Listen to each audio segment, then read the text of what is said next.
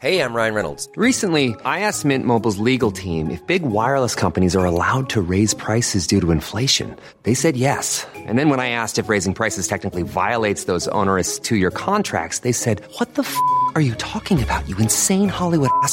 So to recap, we're cutting the price of Mint Unlimited from $30 a month to just $15 a month. Give it a try at mintmobile.com slash switch. $45 upfront for three months plus taxes and fees. Promo rate for new customers for limited time. Unlimited more than 40 gigabytes per month. Slows. Full terms at mintmobile.com. Och, Flödesel. Früher haben wir Salz genommen. Obwohl Johann hat letztens äh, 14 Millionen Jahre altes Wüstensalz gehabt im Glas. 16 Millionen Jahre alt. Ich guck drauf. Haltbar bis 2060. Hui. Dann wurde doch Zeit, dass er wegkommt. Großartig. Hätte ich draufgeschrieben 2099. Ja, oder? Da können Sie noch vererben. Das ist gekochter Schinken, das ist Teewurst, das ist Erdbeerkäse. Bio ist für mich Abfall. Kau, kau, kau und schluck. So schlecht schmeckt es doch gar nicht. Du denkst, es wäre auch schlecht. Ja, da kommt die Soße richtig raus. Kau, kau, kau und schluck. Kau und schluck. Es gibt eigentlich nichts Besseres wie als gut bürgerlich, weil Ja. ähm, ich finde gut essen und bürgerlich einfach bodenständig Ja. mit dem, was die Region und was die Saison bringt und was die Mama oder die Oma kocht. Mhm. Die haben ja so viel Erfahrung, die hat ja keinen Koch. Die Deutschen vergessen es überhaupt. Also die vergessen ihr kulinarisches Kulturgut komplett. Ja. Also man isst ja heutzutage, findet eher einen, Italiener, man findet eher einen Inder, äh, äh, auch ein paar Griechen, die Mhm. so einigermaßen kochen können, ähm, als ein gut bürgerliches Restaurant, dass wir wieder beim Thema sind, Ja. äh, wo ich dann reingehe und sage, jetzt kriege ich eine Rinderroulade vorgesetzt, dass mir wahrscheinlich die Tränen runterkommen. Ne? Ja. Und ähm, da, da, Dass mir die Tränen runterkommen, ist schön gesagt. Ja. Ist das noch mal ein bisschen Willst du noch ein bisschen leiser? 1, 2? Nee, ich, Entschuldigung, ich muss gerade nur gucken wegen der Lautstärke, damit wir das einfach alles haben. Ja. Deswegen, ich wollte jetzt nicht unterbrechen. Ich, wir machen ja gerade nur einen Soundcheck einfach. Nö, wir können es drin lassen. Ich finde es schon ganz witzig. Ja, wirklich? Ja, finde ich schon ein schöner Einstieg eigentlich. Ich mache jetzt mal eine Anmoderation, damit äh, die Leute wissen, wo wir hier eigentlich gerade sind, äh, damit äh, die das alles ein bisschen einordnen können. Also den äh, netten Herrn, den ihr gerade eben schon gehört habt, ist natürlich der Daniel Stenger, der ist heute dabei. Der Dennis hat sich leider das Knie gebrochen, gute Besserung äh, dahingehend. Ähm, ich weiß zwar nicht, warum man mit einem gebrochenen Knie nicht reden kann, aber da reden wir nochmal über die Krankmeldung.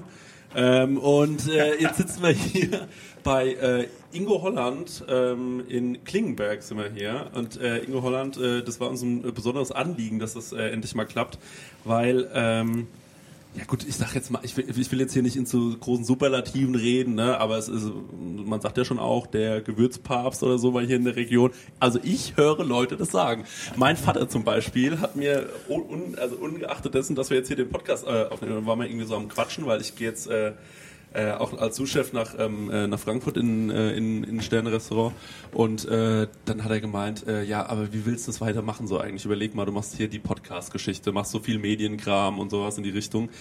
Äh, dann hat er gemeint, ey, ich finde einfach immer ein gutes Beispiel dafür ist, äh, ist der Ingo Holland, so, der irgendwann halt auch gemeint hat, äh, der dann irgendwann auch noch was anderes gesehen hat und gesagt hat, okay, ich war jetzt lange genug vielleicht Sternekoch, ähm, und dann hat er sich irgendwann gesagt, ähm, und jetzt gehe ich mal auf Gewürze. Und wie es dazu kam und so weiter, da würden wir dann heute mal ein bisschen drüber quatschen, weil ich finde, das ist ein interessantes Thema.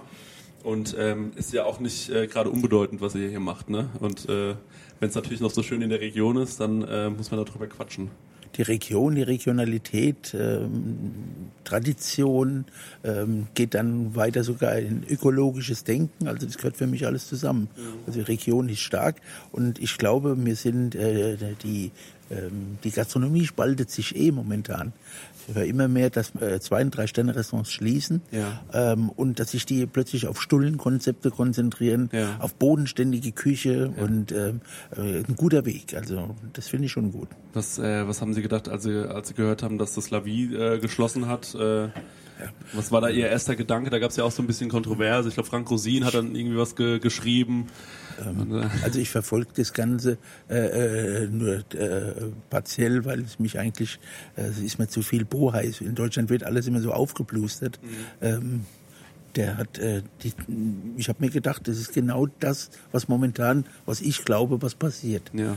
Haben, ähm, der, der Alessandro Papa hat auf Sylt auch zugemacht, sein Zwei-Sterne-Restaurant und so viele andere auch. Manche haben ihre Sterne zurückgegeben, weil sie einfach merken, ähm, auf der einen Seite bietet man ein sehr hohes Niveau an, Ja. aber auf der anderen Seite äh, baut man Schwellenängste auf, äh, weil Leute äh, in diese elitäre Restaurants sich gar nicht reingetrauen, weil die Angst haben, dass sie nicht mit dem Besteck essen können, weil sie äh, das von der falschen Stelle wegnehmen, weil sie Angst haben, dass sie nicht äh, den richtigen Wein aussuchen oder dass sie falsch gekleidet sind oder dass sie etwas nicht mögen. Äh, also total de äh, deplatziert. Und ich finde ein gutes, bodenständiges Restaurant, also wirklich bodenständig, wie man sie in Frankreich, Italien, Spanien, Portugal überall findet. Ja. Nur bei uns kaum mehr. Das ist wahr, ja. ja. Also Sie kommen ja selbst aus der Sterneküche. Sie haben sich selbst einen Stern erkocht. Da finde ich das jetzt interessant, wie Sie selbst drüber denken. Weil für Sie war es ja auch bestimmt ein harter Weg. Sie sind Koch, also Sie haben mit zehn Jahren, ich habe mich ein bisschen vorher informiert, mit zehn Jahren war Ihnen eigentlich bewusst, was Sie machen wollen im Leben. Ja. Sind dann durch die übliche harte Schule des Kochens gegangen. Wahrscheinlich auch zu einer Zeit, ähm, ich meine, in der Gastro und in der Küche braucht man ja auch grundsätzlich ein hartes Fell, ne? Darf man Ja, jetzt hart beseitigt Auch da ändern sich, glaube ich, so ein bisschen die Zeiten gerade, Ja. weil äh, eben auch ganz viele wissen, ne, dass Diese- äh, so nicht weitergeht. Diese Schreier gibt es kaum noch. Also ich war in Zeiten in der Küche, da wurde man nicht nur angeschrien, Ja. man hab- also ich nie, aber Kollegen haben auch mal eine Ohrfeige gefangen. Ne? Ähm, und es geht natürlich nicht, aber damals war das, oder wenn du gesagt hast, ich habe Überstunden oder dich gefällt das nicht, das war dann, Ja. das war hart, also das war grenzwertig, das ging. Aber heutzutage hat sich das ja alles irgendwie eingependelt. Aber so, äh, so hat ich sehe heute Gastronomie nicht mehr so hart.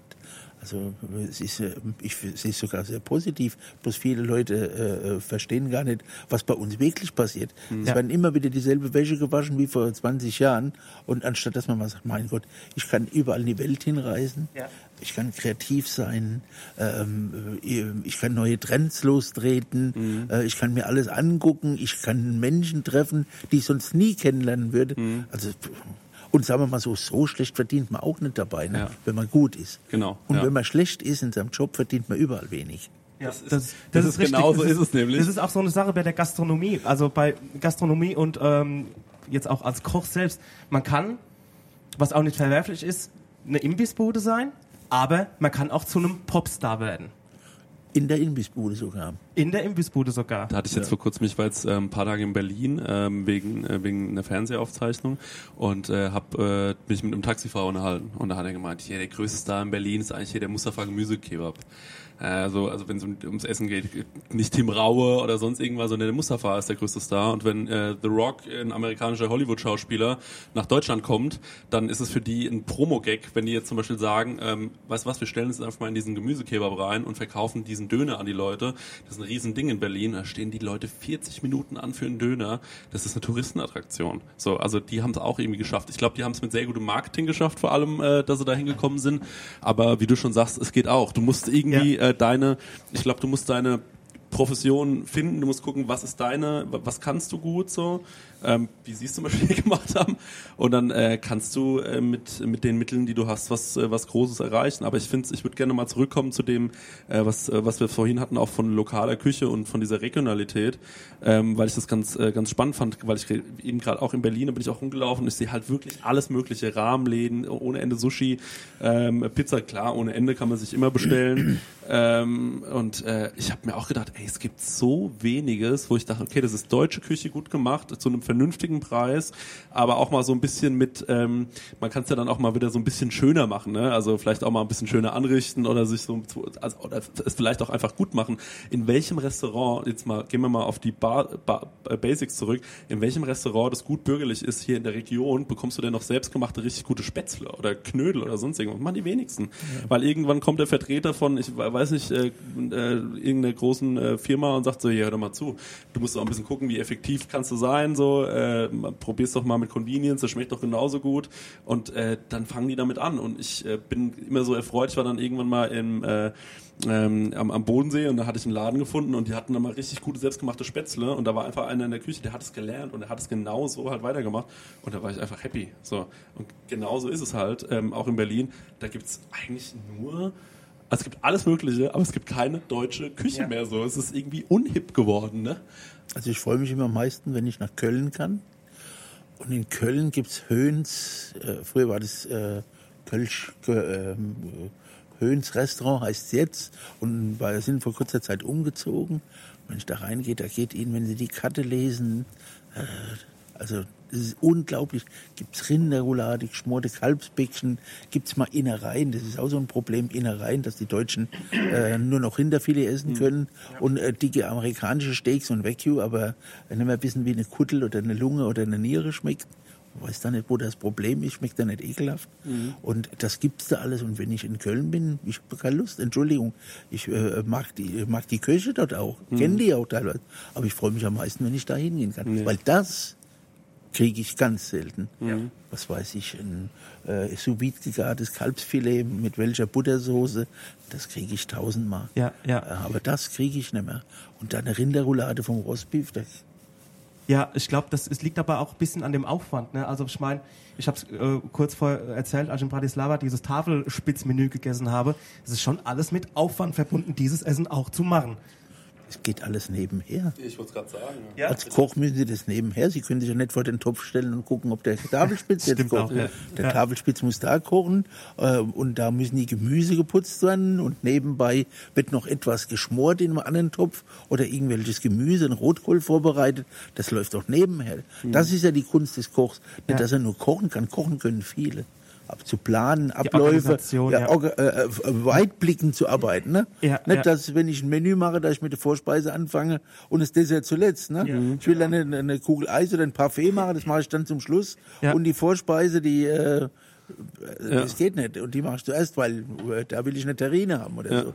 Da muss ich schon vorausplanen. Eigentlich schon, ähm, äh, eigentlich schon ähm, äh, zweites Layer, Berufsschule, Arbeitsablaufpläne schreiben und, äh, äh, und, und, und gucken, aber trotzdem, ja, ich glaube auch, dass es äh, sehr viele Leute gibt. Es gibt auch sehr viele Leute in der Gastronomie, die das halt nicht gelernt haben, was glaube ich auch so ein bisschen manchmal ein Problem ist, ähm, wobei wir auch schon das, das Gegenbeispiel gesehen haben. Aber warum glauben Sie, ist es so, dass, äh, dass die deutsche Küche so, ähm, ich finde es ein interessantes Thema eigentlich. Warum ist das so, ich weiß nicht, unsexy vielleicht geworden für viele Leute oder? Also ich habe eine These, äh, überhaupt, dass die Deutschen mit der Kulinarik äh, ein Problem haben eigentlich. Ne? Wir denken immer, wir sind ganz weit drin, weil wir äh, viele zwei, drei Sterne-Restaurants haben, ähm, hat aber über, über das Niveau im Land nichts zu tun. Ne? Hat nichts mit, äh, hat's für mich nichts zu sagen. Es gibt auch in Peru und überall gibt es Sterne-Restaurants und da ist die Küche teilweise wirklich am Boden. Ähm, das hat nichts, äh, nichts zu sagen. Aber ich glaube irgendwie, wir laborieren immer noch am, am Zweiten Weltkrieg kulinarisch. Die, das ist so weit rausgegangen. Die Leute haben andere Sachen im Kopf gehabt. Dann, äh, dann hatten wir den abgeteilten Osten. ähm, war halt so. Und dann hat man andere Sachen gehabt, die wichtiger waren. Ein Häuschen zu bauen, das erste Auto zu kaufen. Dann hat man kein Geld gehabt. Und ich weiß noch, wie meine Eltern gebaut haben. Die haben damals 14 Prozent Zinsen bezahlt für, für die Finanzierung. Ja, da denkst du nicht daran, an in ein, in ein tolles Restaurant zu gehen. Da denkst du überhaupt nicht dran. Da kochst du zu Hause, was, was dein Geldbeutel hergibt. Ne? Und, ähm, und deswegen, das hat sich weit bis in die 90er gezogen. Und, und jetzt baut man eigentlich auf, aber dann denkt man, man muss es mit moderner Küche, mit innovativer Küche machen. Aber ich sage immer, wenn du nicht bodenständig, wenn du nicht traditionell kochen kannst, wirst du das andere nie lernen. Ich, ich glaube auch, was mir da so einfällt mit dem, mit dem Zweiten Weltkrieg, wenn ich so überlege, bei meiner, zum Beispiel meine Geda, ihre Speisekammer. Jeder muss man, glaube ich, erklären für alle, die nicht aus, dem, aus der Region Aschaffenburg kommen. Kenn ich noch nicht immer. Das ist was einfach ich die will, Tante. bei so Leuten wie die, genau, die, ähm, bei meiner Tante zum Beispiel, Mein Goda. die Speisekammer ist immer brechend voll. Das ist auch so eine Nachwirkung von diesem, von, von den, also von den Kriegskindern einfach. Also, dass die einfach immer noch diese Ängste haben, nicht satt zu werden. Und weil Sie es gerade gesagt haben, mit diesem, wo man sich erstmal um ganz andere Sachen Kopf machen muss, mit äh, ein Häusle bauen, erstmal wieder aus dem ganzen, aus dieser ganzen Krise rauszukommen, da war das Essen natürlich vielleicht erst sekundär. Hauptsache man wird satt.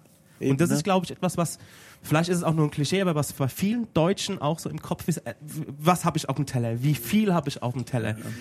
Diese, diese, ja, diese Quantität vor der Qualität. Das gibt's zwar in allen anderen Ländern auch, diese Gäste, äh, diese, äh, wie soll ich sagen, diese Menschen, die einfach, denen das Essen einfach unwichtig ist. Nur der prozentuale Anteil, glaube ich, in, in äh, mediterranen Ländern, gerade, nehmen wir jetzt mal wieder Türkei, Italien, Spanien, Frankreich, ähm, da gibt's auch McDonalds und, und, und, und äh, was weiß ich alles, ähm, aber äh, weniger. Dann geht man einfach raus und stellt sich eine Flasche Wein auf den Tisch. Fängt doch bei uns an in Deutschland, in den meisten Lokalen steht, äh, wird ein Shoppen ausgeschenkt. Oder ein Achtele. Ja. Na, Sie Piffchen. doch mal äh, in, in Spanien, entweder wird ein teurer Shoppen Ja. als Glas ausgeschenkt oder es steht überall eine Flasche. Na, also ist doch eine Flasche ist doch kein Stand, muss man sich nicht schämen dafür. Nee. Und es greift so alles ineinander. Ne? Ja. Es, es gibt es, andere Wertigkeiten. Ne? Ist auch die Erziehung, es ist äh, Ku- Kulturgut. Ne? Da findet aber auch mittlerweile wirklich auch ein Wandel statt. Ne? Weiß ich nicht, aber nochmal ganz kurz zu dem Ja. Kulturgut. Ich finde auch, ähm, wenn ich mit äh, italienischen Kollegen gesprochen habe oder, äh, oder, oder auch spanischen Kollegen, habe ich immer das Gefühl, da ist ein ganz anderes äh, Bewusstsein und vor allem auch ein äh, Stolz, so ein bisschen was die eigene äh, kulinarische Identität angeht. So, da, ähm, wenn ich da irgendwie, äh, wenn es eine Pizza, äh, eine Original ähm, äh, Pizza Napoli ist, dann muss die äh, muss das da muss da Büffelmozzarella drauf so ne und wenn dann keine Büffelmozzarella drauf ist, dann höre ich mir von dem von dem Kollegen was an, so weil er sagt so nee, das ist dann dann ist es nix so und dann finde ich das finde ich immer irgendwie ein bisschen weiß ich nicht, ob ich das ein bisschen rückständig gedacht finde, weil ich mir denke so ja, seid mal offen für was Neues, aber auch gleichzeitig denke mir geil, weil ihr habt Ihr wisst genau, wo eure kulinarische Identität liegt so und ihr seid stolz darauf und ihr findet es auch richtig lecker. So. Immer noch. Ist auch so, dass die ähm, äh, diese äh, einfachen Sachen oder diese bürgerliche Küche heißt ja nicht, dass die nicht kreativ gekocht sein kann. Ne? Das heißt ja nicht, dass mich immer die Rinderroulade bürgerlich machen muss. Ja. Und dass ich den Schmorbraten immer mit Rosinen und Mandeln oben drauf machen muss. Da gibt's ja, äh, das kann ich ja genauso modifizieren Ja. und interessant machen. Ich kann mich genauso, wenn nicht noch schöner ausleben, ne? weil ich habe nicht so viel ähm, diese äh, Problemzonen. Das kannst du nicht machen und das passt nicht in so ein Restaurant.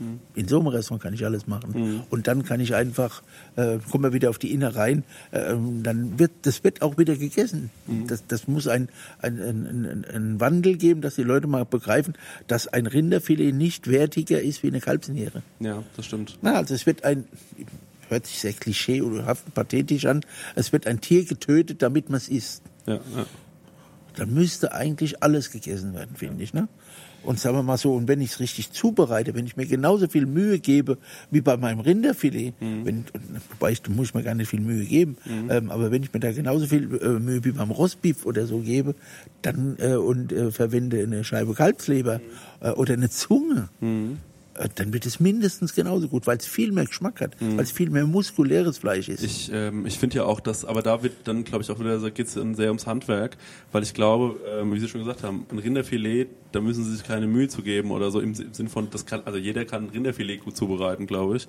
Aber dann bei sowas, dann kommt es halt drauf an, okay, jetzt versuche ich mal ein Produkt zu nehmen, ähm, was äh, auf den ersten Blick erstmal Leute sagen, oh, okay, ich hätte lieber das Filet oder so, aber dann zu sagen, ich nehme jetzt aber mal die Leber oder sonst irgendwas und mach daraus mal was Leckeres zu essen, ist ja eigentlich dann die Kunst im Handwerk, ne? Und darauf kommt es ja eigentlich an. und den Mut zu haben, dann das Produkt, was im Einkauf äh, recht günstig, fast minderwertig ist, dann so zuzubereiten, viel Arbeit reinzubringen und genauso zu kalkulieren, wie in annähernd Wesen, was ein Rinderfilet kostet. Ja. Weil ich habe äh, weniger Wareneinkauf, aber ich habe halt mehr äh, Arbeitsaufwand. Und heutzutage bei allen Produkten, auch bei uns, ähm, das Produkt, der Einkauf für das Produkt ist noch das geringste. Ja. Die Personalkosten und Verpackung und Verwaltung ist der größte Anteil. Ja klar. Und ich, äh, ich glaube auch, dass ähm, äh, das, äh, glaube ich, das Bewusstsein von vielen Leuten, ähm, ich weiß nicht, wie Sie das sehen, aber gerade so, wenn du dann in die Stadt reingehst, ich glaube, in Großstädten herrscht schon wieder ein anderes Bewusstsein für sowas. Die wissen auch, okay, Tiere, ne, die, die, weil sie sich damit auseinandersetzen. Auf dem Dorf finde ich es auch immer noch interessant, gerade so, also die Generation meiner Eltern, so, da war einfach noch normal, du gehst auf so ein Schlachtfest und dann, äh, du siehst halt auch einfach mal, du wächst damit auf und du verstehst, dass so ein Tier, wa- was damit passiert. Warum hast du Wurst? So, warum hast du Fleisch? So.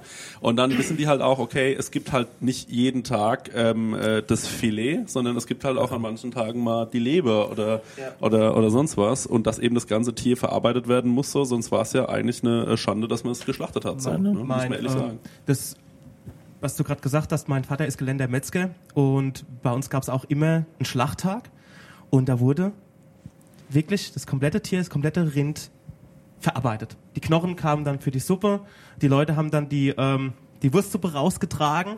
Es wird wirklich komplett verarbeitet. Und das ist einfach unheimlich wichtig, da das Bewusstsein dafür zu haben, auch wo das herkommt und dass man alles damit macht. Dann hat er auch noch natürlich Bratwurst gemacht und auch alles, das komplette Tier einfach verarbeitet.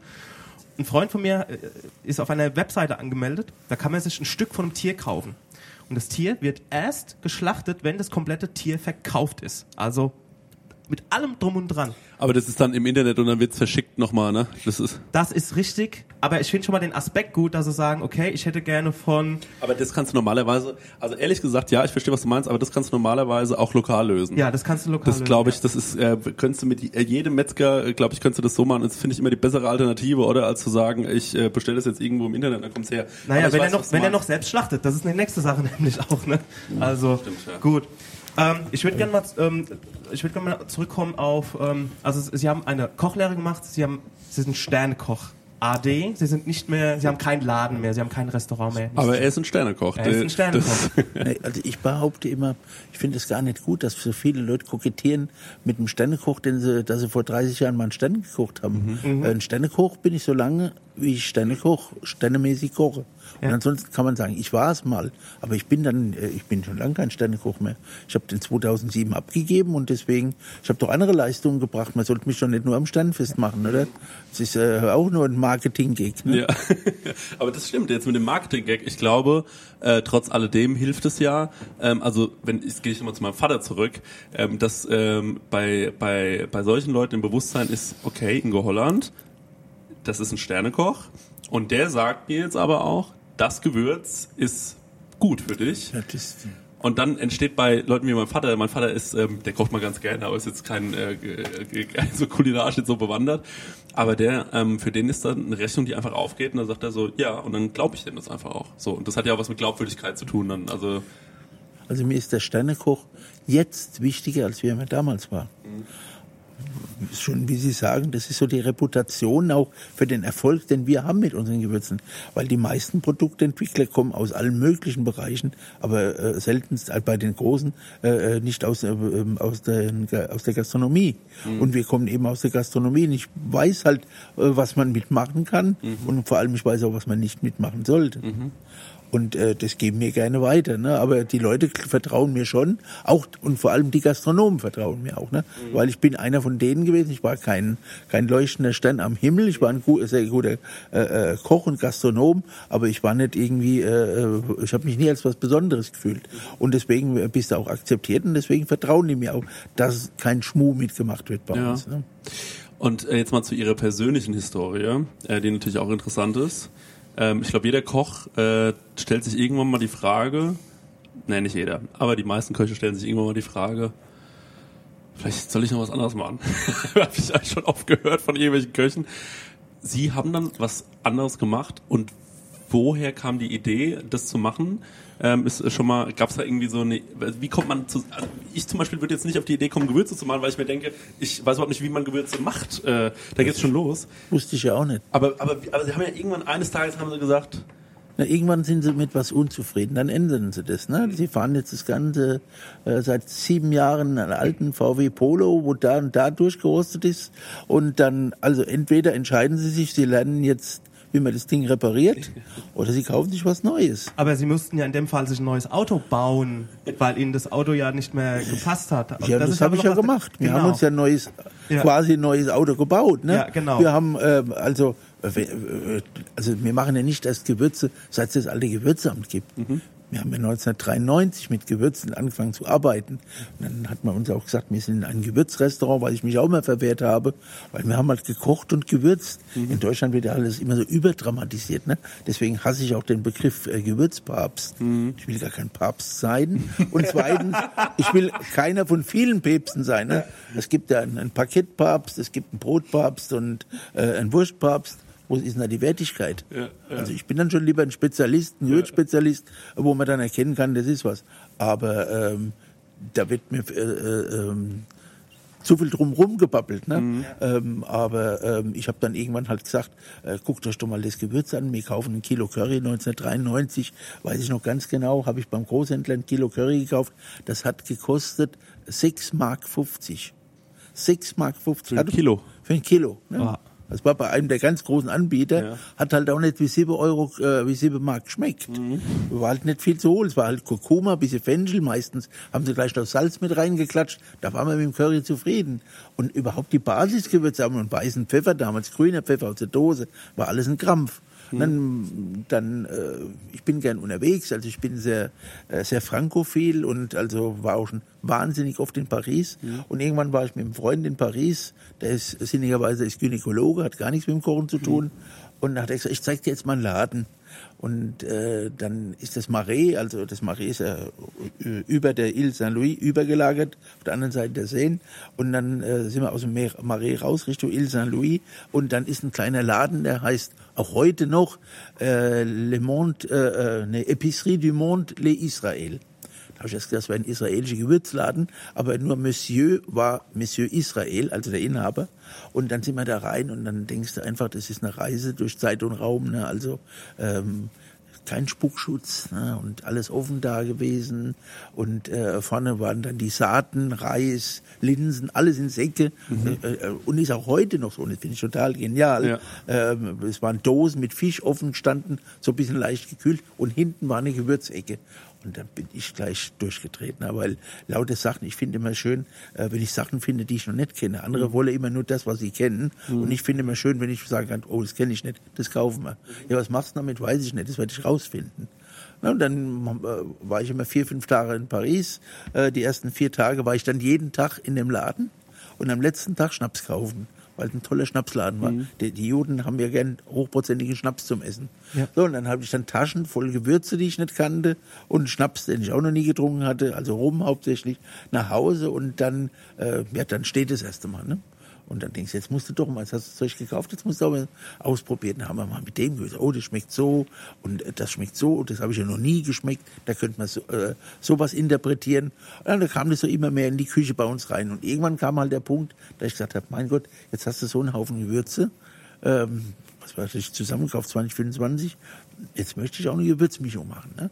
Damals habe ich so, so, so, so eine arabische Tendenz gehabt in meiner Küche. So langsam, es hat mich interessiert, ne? mit, mit Taschinen und so zu arbeiten. Ra- Rasel Hanut, ne? Rasel Hanut gekauft, hätte ja Curry nehmen können, hat nicht anders geschmeckt. Ne? Dann mal informiert, was könnte denn in eine Rasel Hanut rein? Das ist ja, heißt ja auf Deutsch äh, übersetzt, Wortwort oder so sinngemäß, der Chef des Ladens. Also jeder hat seine eigene Mischung. Und dann habe ich halt mal geguckt, kein Rezept gesucht, sondern ich habe, ich hab, beziehungsweise ich habe ein Rezept gesucht, aber keins gefunden. Äh, war auch ganz gut so. Ähm, dann habe ich aber einfach mal geguckt, was reinkommt. Und dann waren das dann 42 verschiedene Grundprodukte. Okay, und das haben wir dann alles zusammen. Dann Mönchspfeffer, noch nie gehört. Belladonna sollte rein, spanische Fliege sollte rein. Äh, äh, was haben wir noch gehabt? Also äh, Paradieskörner, äh, Rosenblüten. Wo kriegst du das Zeug alles? Da haben wir beim, damals beim Apothekenlieferant alles zusammengekauft. Also wie es auch, wie man sagt, Ja, teuer wie in der Apotheke. Ne? War unglaublich. Und dann haben wir dann halt probiert. Ja. Und das, wir haben Sachen rein, wo wir wussten, die müssen rein, aber da haben wir noch nicht gewusst, was wir für, für, für Vorbereitung trei- äh, treiben müssen. Nein, dann haben wir das erste Mal alles zusammen gehabt, alles vorbereitet, das erste Mal gemahlen. Wir hatten so eine kleine Mohnmühle, die man am Tisch festmacht und hatten einen Lehrling, naja, Ja. die war kein Schuss Pulverwert, sage ich immer. Und die war so langsam und dann habe ich gesagt, du malst jetzt die zwei Kilo Eine Kurbel Gewürz. konnte sie drehen. Ja. Und dann war das so ein Haufen, ne? da bleibt ja nichts übrig. Und dann hat die zehn Stunden da dran gemalt. Zehn Stunden. Zehn Stunden. Ja, ja, ja. Und dann bin ich vorbei, na, bist du jetzt fertig. Und dann sagt sie, ja, na, Finger rein, ein bisschen feucht gemacht, rein, abgelegt, dann habe ich gesagt, kannst du wegschmeißen. Ja. Wie oft, wie oft greift man da auf gut Deutsch ins Klo? Also wie viel Kilo haben Ganz- sie schon in, in Sand gesetzt? Ja, also am Anfang äh, reichlich, weil wir auch immer sehr kritisch mit uns selbst waren. Ne? Äh, viele können ja nur kritisch mit dem Gegenüber sein, aber wir sind auch selbstkritisch. Und wenn wir nicht 100% zufrieden sind, dann wollen wir das nicht. Also sagen, drücken wir es mal so aus, wie, wie oft wir weggeworfen haben, weiß ich nicht. Ja. Aber irgendwann hat, verlässt auch die Lust. Dann musst du Ja. dann aber wieder ran, musst Ja. dann, jetzt hast du schon so viel Geld investiert, jetzt Ja. musst du wieder ran. Also das Rassel Hanut haben wir ein halbes Jahr gebraucht, bis wir es stehen hatten. Wahnsinn. Okay, also schon, also in, im, ist ein Labor, wenn man so Richtige will. Man Hartnäckigkeit rum, Man kann hat man ja seine, so, ja. Und, Ja. und irgendwann bist du mal so weit, da weißt du so viel. Vor allem du weißt vieles, was man nicht machen darf. Na, Buchsandklee haben wir rein, mitgemahlen, können sie nicht essen. Weil das äh, ist so bitter und dann müssen sie das rösten. Bis wir das mal rausgefunden haben, dass man das rösten muss. Und bei dem Rösten modifizieren sie auch nochmal das Aroma. Nicht nur dass die Bitterstoffe Mhm. und solche Sachen, äh, äh, die lernst du halt einfach und die gibst du betriebsintern weiter. Ne? Ja, und ähm, es, ist, es ist eigentlich auch einfach Physik und Chemie auch. Ne? Das hat ja der Ferrar Adrian immer gesagt, dass er das möchte, dass irgendwie ähm, das Kochen irgendwie auch so wissenschaftlich anerkannt wird Mhm. irgendwie mit seiner Küche. Was ist denn französische Fliege? Habe ich das richtig verstanden? Spanische Fliege. Spanische Fliege. Was ist denn Span das? also es schon nie gibt also gehört. waren zwei Sachen, also Belladonna äh, ist äh, Tollkirsche. Mhm. Ähm, die gibt man rein, ähm, um den, ähm, wie soll ich sagen, ähm, um den Magen wieder ein bisschen zu entspannen und, Mhm. und, und, und, und zu fördern. Wenn man zu viel nimmt, dann kann man einen Magendurchbruch Mhm. erleiden. Ne? Und äh, äh, früher hat man die Belladonna-Saft äh, ins Auge getropft, da haben die Frauen pralle Augäpfel bekommen. Ne? Okay. Ähm, und ähm, aber das war mir dann doch zu heikel. Dann habe ich gesagt, wenn dann eine irgendwie dicke Augen kriegt, dann war ich's dann. Dann habe ich gesagt, nee, lass mal. Und den, den kulinarischen Nutzen habe ich nicht so ganz gesehen. Und dann spanische Fliege, kennen Sie alle vielleicht schon mal. Also Ja. hier im Alter brauchen wir sowas noch nicht. Nee. Ähm, aber ähm, hab ich gesagt, Span also spanische Fliege ist keine Fliege, ist ein grün schillernder Käfer, sieht aus wie eine Schmeißmücke ohne Fliegen, äh, ohne Flügel. Ähm, und das äh, nimmt man als Aphrodisiakum, ist aber so auch ein, äh, äh, ein Nervengift. Und wenn man es richtig dosiert, regt es nach einem schweren Essen wieder an. Deswegen ist es drin. Auch weg, kann man auch weggelassen. Ja. So giftige Sachen wollen wir nicht drin haben. Und alle anderen Sachen haben wir eigentlich äh, leicht gefunden. Ne? Mhm. Ich habe ähm, mir ist gerade wieder was aufgefallen. Äh, Sie haben gesagt, ja, es entspannt so den Magen und so. Und da hatte ich wieder das Gefühl, dass ich äh, ganz oft schon äh, gemerkt habe, dass, äh, dass glaube ich, früher viele Sachen so gewürzt worden sind. Also ich glaube, der Geschmack, den wir heute haben, ich habe heute das Verständnis, dass zum Beispiel, ähm, wenn an irgendwas kümmeln muss, so, ähm, dann habe ich das Gefühl, dass das ich mir das vielleicht nur einbilde, dass das daran muss, weil ich das so kenne und das und mein Körper das auch so verlangt, weil zum Beispiel ein sehr fettiges Essen ist und dann habe ich ein paar Mal gehört, dass Kümmel ist gut für fettige Essen. Ich glaube, das macht mir auch auf Kochkäse dann deswegen und sowas. Ähm, kann es sein, dass es damit äh, zusammenhängt, dass man früher eher gesagt hat, okay, du isst was Fettiges, dafür brauchst du vielleicht den Kümmel, ist es so, weil dann en, entspannt es ein bisschen den Magen und im Nachhinein hat sich der Geschmack dann auch dahingehend so entwickelt, dass der Körper das vielleicht deswegen so gerne zusammen isst. Wir empfinden es dann als wohlschmeckend, ähm, aber vor allem auch, weil es unserem Körper vielleicht gut tut, dass wenn wir was sehr Fettiges essen, dass dann zum Beispiel in der Schweinebratensoße ein bisschen Kümmel ist oder so. Ja, das ist ein, dieser gesundheitliche Nebeneffekt, Mhm. ich deute es als Nebeneffekt, ähm, der ist äh, nicht zu unterschätzen, ähm, aber er ist auch meist überbewertet. Ne? Also ich mag das zum Beispiel, ähm, heutzutage können Sie alles verkaufen Mhm. äh, an Lebensmittel, wenn Sie im Nachsatz noch sagen, aber schmeckt ein bisschen so, aber ist gesund. Mhm. Ja? Und ich bin Koch. Ich bin weder Mediziner, ich bin kein Heilpraktiker, ich maß mir das auch nicht an. Kann, man kann sich schon ganz schön weit rauslehnen, machen ja auch Kollegen viel, ne? die dann nur noch über, äh, ich, ich lausche da immer nur dann, äh, immer, das ist aber auch gesund. Äh, also äh, ich glaube, dass alles gesund ist, wenn es äh, gut tut dem. Also wenn es mir, also ich esse, alles was ich esse, tut mir eigentlich gut. Weil ich Lust darauf habe. Und Ja. was ich keine Lust drauf habe, esse ich nicht. Ja. Und wenn ich mich auf mein Essen freue und wenn es eine fette Schweinsachse ist, dann tut die mir in dem Moment gut. Ja. Natürlich in einem vernünftigen Maße, ähm, aber dieses Verkaufen über die Gesundheitsschiene äh, finde ich nicht, äh, finde ich nicht gut. Ist wahrscheinlich dann auch eher ein Marketing-Gag. Also ich hatte mal ähm, ein, ein, äh, mit äh, RTL ein Problem. Äh, die haben ähm, äh, über äh, Pestizide in Gewürzen berichtet. Das war damals in der Metro vorgekommen. Und dann haben die ähm, äh, morgens, ich wach um 7 Uhr auf und mach, mach den Fernseher an, Nachrichten, dann kommt äh, große Rückholaktion bei Metro, äh, Gewürze mit Pestizide und dann Kameralauf durch meinen Laden. Nein. Ich hab, also meinst du, du kriegst eine eingeschenkt, ne, Ja, morgens, ja, ne? ja, ja. Und dann habe ich die angerufen, hab dann, man, sag ich, und die hatten bei mir schon mal was aufgenommen, RTL. Ja, die haben einfach- und, die haben einfach- Archivmaterial. Die haben ein Archiv Ja. und dann rufe ich die an und dann sage ich, sagen Sie mal, haben Sie irgendwie nicht gut gegessen heute Morgen? Ja. Oder? Weil da war ich dann schon unflätig, ne? Ja, wieso? Und dann sag ich, na, Sie nehmen Bilder von meinem Laden in einem Bericht über, äh, äh, über Pestizide in, in Gewürzen. Ja. Ja, aber sie wurden noch gar nicht genannt. Und da sage ich, ey, wir haben eine grüne Dose, Ja. die kennt mittlerweile jeder, der gern essen geht. Und uns zeigen sie aber mit einem schönen Kameralauf über acht Meter Regal. Ja, und ja. dann, hab ich, dann haben sie gesagt, äh, und dann habe ich gesagt, ja, da möchte ich, äh, dass sie was dagegen tun. Ja, diese Woche haben wir keine Zeit, also das muss jetzt passieren. Passiert gar nichts mehr. Na, sie melden sich. Hat sich natürlich niemand gemeldet. Einen Monat später rufen sie an, ja, sie sind auf dem Weg äh, äh, in die Gegend und sie würde was drehen und ich soll doch was äh, mir ein bisschen was ausdenken, äh, Gewürze und äh, Gesundheit. Aha. Und da habe ich gesagt, da bleiben Sie am besten in Ihrem Auto hocken, weil da stehe ich nicht dafür. Ja.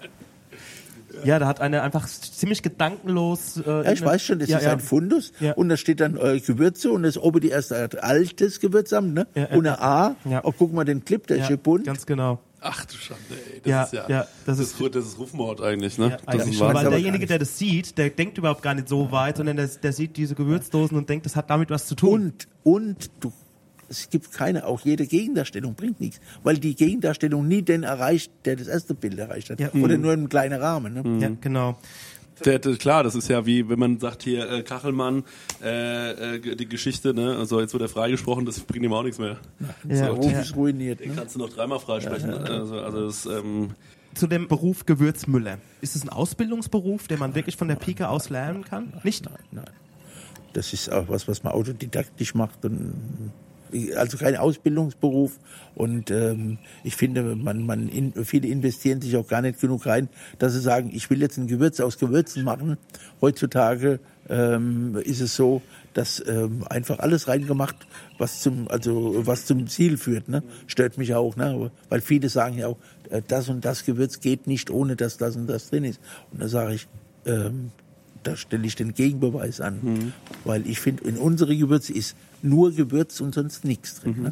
Und sagen wir mal, Salz zähle ich teilweise noch nochmal dazu, aber da legen wir auch noch auf die Qualität Wert. Ne? Aber ich brauche, wir wollen keine Silikate, keine Rieselhilfen, keine Geschmacksverstärker, keine Emulgatoren. Ich finde immer, ich lese so gern Etiketten und vergleiche sie mit unseren. Also ich finde immer, unsere Etiketten sind eigentlich immer äh, schön zu lesen. Ja. Ich muss nicht über E's lesen und Nummern. ich finde übrigens auch, ähm, äh, da steht's vorne drauf, ne? Ne, äh, Oder oben, ja. Ich muss Ja, immer, ja. ja. genau, so, ja, also, also wenn ich drauf schaue, weiß ich immer gleich, was drin ist, so. Und das finde ich halt, äh, das finde ich an den Etiketten schön. Weil, Ja. Es- Sie es gerade angeschnitten haben, das ist auch eine große Frage bei unseren Hörern gewesen, das Riesenthema Salz. Ähm, Meersalz, Himalaya-Salz, jodiertes Salz etc. pp. Da gibt's ja auch, als wir hier jetzt hoch, hoch, hochgelaufen sind hier im Gang, da waren ja auch schon wieder ein paar Salz Mhm. und alles. Ich glaube, das wäre wahrscheinlich ein ganzer eigener Podcast wert, aber Ja. Was kann man zum Thema Salz sagen? Weil ich habe mir zum Beispiel die Frage, welches Salz für zu Hause einfach zu benutzen wäre für den normalen Hobbykoch. ein Steinsalz Ja. oder sagen wir ein Natursalz, schauen Sie einfach aufs Etikett ohne Zutatenliste. Und es sollte klumpen, wenn es geht, weil wenn es klumpt, ist nichts drin. Ah, okay. Das ist zum Beispiel Na, also Rieselhilfen sorgen dafür, dass es nicht klumpt. Sie haben einen Sack, der klumpt nie, da ist Rieselhilfe drin. Rieselhilfe geben dem eigentlichen ähm, angenehm schmeckenden Salz einen Touch, der ist unangenehm schmeckend ist. Ne? Also dieses Adstringierende, das Aufdringende, dass man es ausspucken möchte. Ähm, ich träume mir oft von meinen Salzen was auf die Zunge, was ich einfach mag. ja.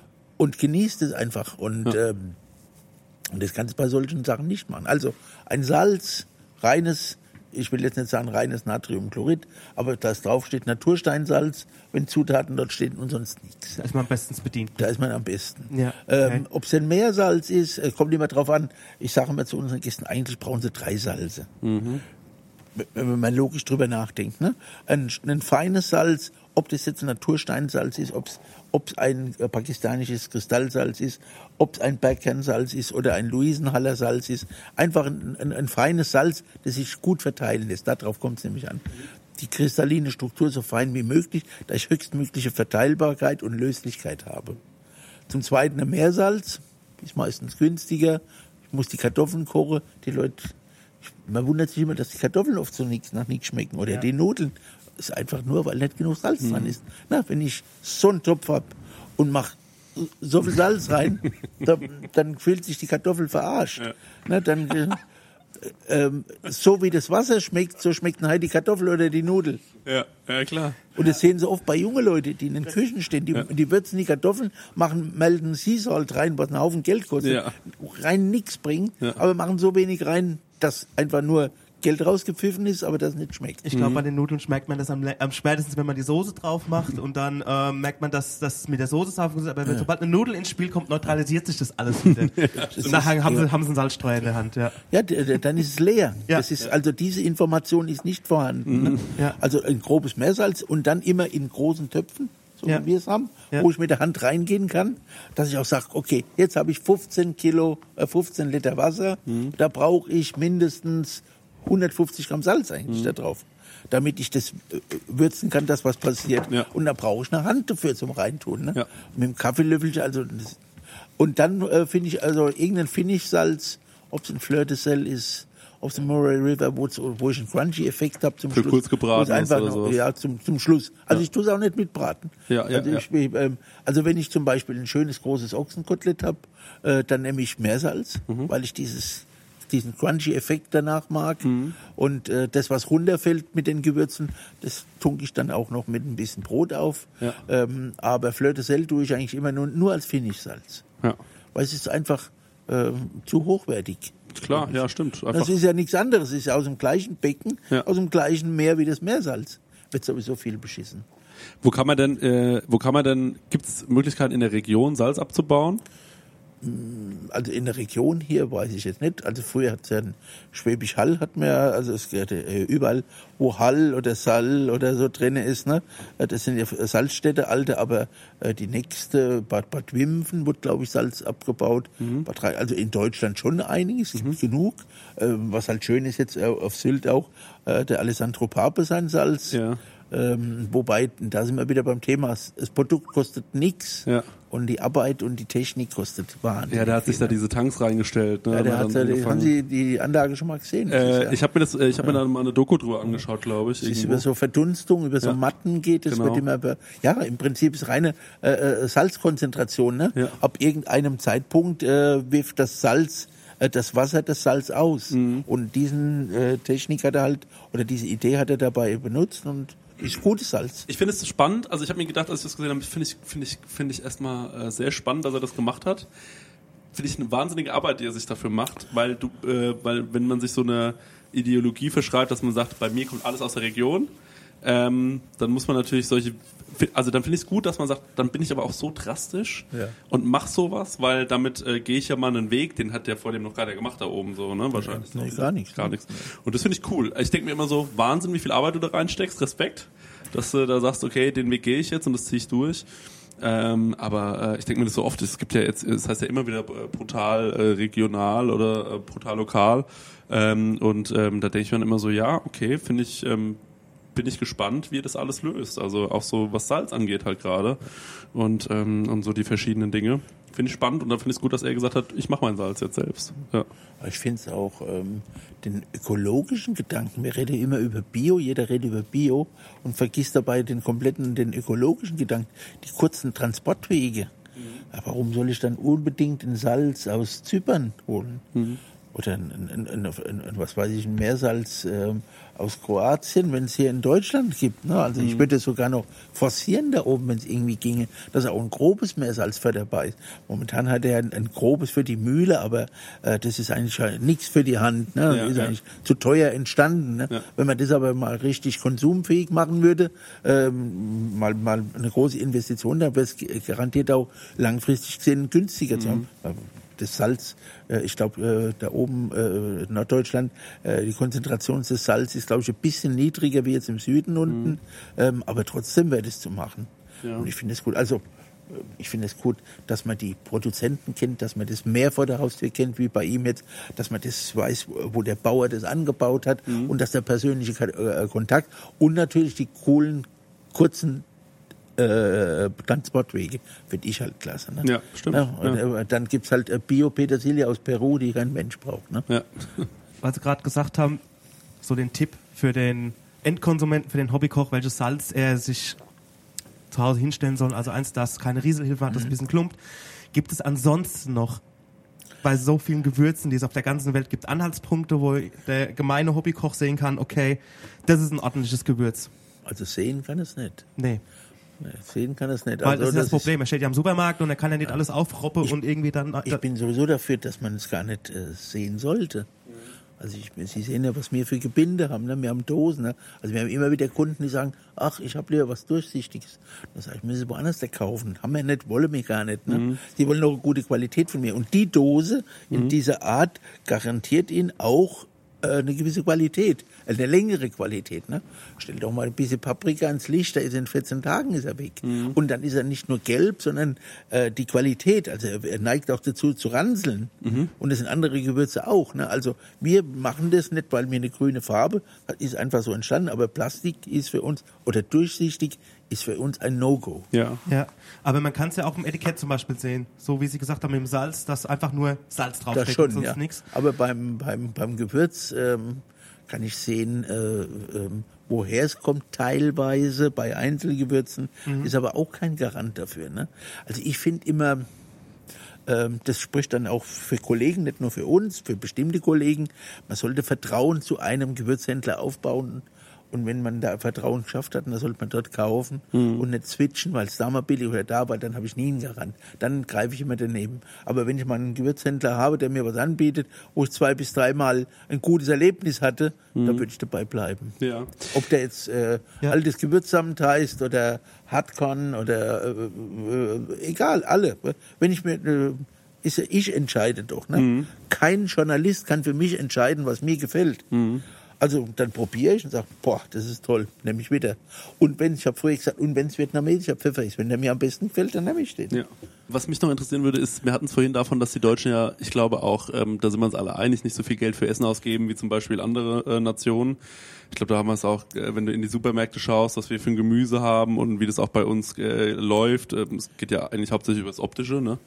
Wie schafft man jetzt zum Beispiel, das sehe ich dann zum Beispiel auch wieder an so Leuten wie meinem Vater, äh, liebe Grüße, ähm, wie, wie schafft man es dann zum Beispiel zu sagen, okay, es gibt eben, äh, du kannst in, in, sagen wir jetzt mal, in Edeka gehen oder sonst wohin und du könntest jetzt hier dein äh, Gewürz von, ähm, keine Ahnung, Eigenmarke, was weiß ich, so, da gibt's ein Curry, das kostet, sagen wir mal, 99 Cent oder so. Und dann gibt's das, ähm, das, äh, das, das Ingo Holland Gewürz, das kostet dann ähm, mehr als 99 Cent, vielleicht, äh, weiß ich, das kostet 10 Euro Es vielleicht. geht, ich, ich habe ich hab's auch keinen Preis, das ist auch hier So, aber genau. ab 10 Euro einfach mal so. So, jetzt ist aber der, jetzt ist ja aber der, der, ähm, der, derjenige, der da einkauft, sagt dann, ja, okay, also pff, 10 Euro, aber es scheint jetzt zu funktionieren. So, die Leute ähm, scheinen ja dieses Bewusstsein dann doch irgendwie zu bekommen und dann anscheinend auch von dem Produkt, wenn sie es einmal ge ge geholt haben, davon so begeistert zu sein, dass sie sagen, ich hol's mir wieder und es ist mir eben wert, dass ich jetzt das Zehnfache vielleicht dafür ausgebe, als hier bei der Eigenmarke. Äh, wie schafft man das, jetzt mal aus rein unternehmerischer Sicht vielleicht auch so ein bisschen, weil es interessant ist, finde ich, äh, so ein Bewusstsein bei den Leuten zu entwickeln, um zu sagen, hey, hör zu, ähm, du kannst es kaufen, aber wenn du das kaufst, brauchst du vielleicht ein bisschen weniger, hast mehr davon. Und ähm, wie, wie, also wie schafft man so eine Marke zu etablieren? Das hätte mich einfach mal interessiert. Ja. Es ging ja nicht von heute auf morgen. Ne? Also sagen wir so, vor allem haben wir gestattet, das war schon mal ein großer Vorteil, im Restaurant mit unseren Gewürzen die zu verkaufen.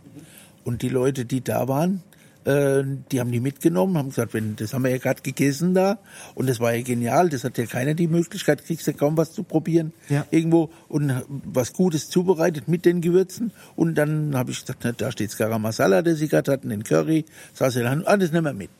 Ja, und okay, dann hat es denen geschmeckt und dann haben die zu Freunden gesagt, hey, das müsst ihr mal probieren. Es ist einfach, ähm, ähm, wir setzen immer ähm, erstmal auf die Art von Marketing. Ne? Also ich. ähm, ich finde halt immer, äh, das, die beste Art von Werbung ist einfach Qualität. Und Authentizität, äh, ganz wichtig, dass äh, Ehrlichkeit, also wir sind, mich hat mal jemand gefragt, äh, wie würden Sie Ihr Unternehmen äh, ähm, beschreiben? Und dann, also in anderen Worten, also jetzt nicht nur in Gewürzen, sondern habe ich immer gesagt, wir sind authentisch, wir sind ehrlich, wir sind kreativ, wir sind offen, wir sind witzig, wir sind jung. Ähm, das sind so die Kriterien, die ich wichtig finde. Aber vor allem voran steht authentisch und gegenüber unseren Kunden, die also die äh, Händler, äh, Loya Loyalität ist mir auch ganz wichtig, ne, dass wir den nicht und dann äh, dann äh, das heutzutage musst du alles unterschreiben, den, äh, äh, wie heißt äh, äh, Compliance und so weiter. Und ich sage mir, ich unterschreibe das nicht. Ich verspreche, ich, ich verspreche Ihnen das, das müssen Sie mir glauben. Aber ich habe, äh, nur weil ich es unterschrieben habe, ist es nicht mehr wert. Ja. Wie kommt man denn überhaupt in den Supermarkt rein? Ich habe einen Artikel gefunden in der Wirtschaftswoche, in dem es um einen gewissen Dieter Fuchs geht, der 80 Prozent des deutschen Marktes an Gewürzen in, äh, in seinem Fuchsbau hat. Und ähm, wie kann ein altes Gewürzamt, wie kann ein privater Gewürzmüller da mithalten? Oder mit, wie passt er da noch rein? Ich bin überhaupt nicht scharf drauf, in den Supermarkt zu kommen. Ja. Weil dann, äh, dann bin ich in den Klauen äh, großer Konzerne und muss mich gerade dem Beugen. hingeben und beugen, was ich gerade eben gesagt habe, was ich nicht haben will. Mhm. Ja. Also es gibt Supermärkte, die führen uns, aber die bewerben sich bei uns, Mhm. ob sie es verkaufen dürfen. Bin nicht zentral oder wir sind nicht zentral gelistet, weil ich das nicht mache. Weil, und da sind wir wieder beim Thema Loyalität, wir möchten nicht, dass Edeka oder irgendein anderer Konzern entscheidet, wo das verkauft wird, wo jahrelang schon ein anderer Kunde von mir den, das Feld bestellt hat Ja. und hat uns etabliert und kommt ein anderer, stellt das größere Regal hin. Äh, Das möchten wir nicht. Das ist eine richtige Luxus, also Luxussituation dann, wenn jemand, wenn ein Supermarkt zu euch kommt und sagt, Ja. können wir eure Döschen verkaufen? Ja, gut, wir, wir haben alle Anfragen, Amazon, äh, ähm, auch äh, Mhm. äh, ähm, äh, ähm, Edeka, äh, alle wollten uns zentral listen. Das machen wir nicht.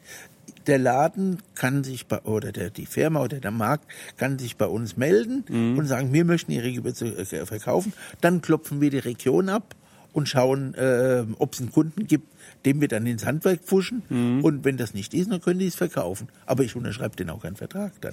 Das finde ich eigentlich eine, äh, das finde ich eine krasse Entscheidung, weil äh, also erstmal klingt es ja für mich, ähm, also jetzt mal, ich überlege jetzt mal, okay, ich mache jetzt irgendwie einen Laden auf und dann kommt Amazon auf mich zu und sagt hier, wir würden dich gerne zentral listen und äh, oder Edeka oder sonst irgendwas. Da ist ja erstmal der erste Gedanke ist so super. Ja, ich bin halt äh, kein Mensch, der nur auf den ersten Reger. Vor allem den ersten Gedanken, den lasse ich auch erstmal auf mich wirken. Und dann, ähm, ich bin ein kritischer Mensch ähm, und ähm, alles, was äh, von vornherein schön klingelt, äh, äh, bleibt dann nicht immer toll.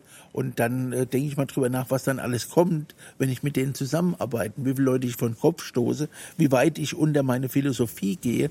Ähm, Preisphilosophie, wir haben ja kein Mitspracherecht. Wenn jemand äh, unser Gewürz für drei Euro billiger verkaufen wird, darf ich ja nichts sagen. Ah, Aber okay. äh, ne, Kartellrecht. Ne? Aber Viele Leute sagen immer, guck mal, der verkauft es drei Euro billiger wie du. Warum kann der das? Das, sag ich, das weiß ich nicht, ich will es auch gar nicht wissen. Wir können bloß hoffen, dass er so weitermacht, weil dann kauft er nicht mehr lang was bei uns.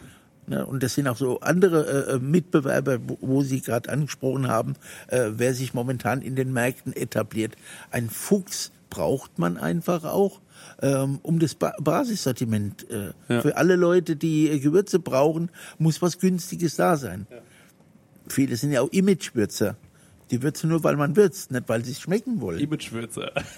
Mitschwürze, ein ich guter gut. Begriff, ja. Ja, Die der, streue irgendwas drauf, weil sie gehört haben, das muss man drauf machen. Ja. Und äh, bei uns auch, manche kaufen bei uns, weil man sagt, man soll beim Gewürzamt kaufen. Ja. Da hat man halt das Beste, aber darum, also, ähm, aber wir brauchen Fuchs, wir brauchen Ostmann, wir brauchen Ubena, äh, die diese Qualitäten auch für dieses Geld heranschaffen können. ja. Ja.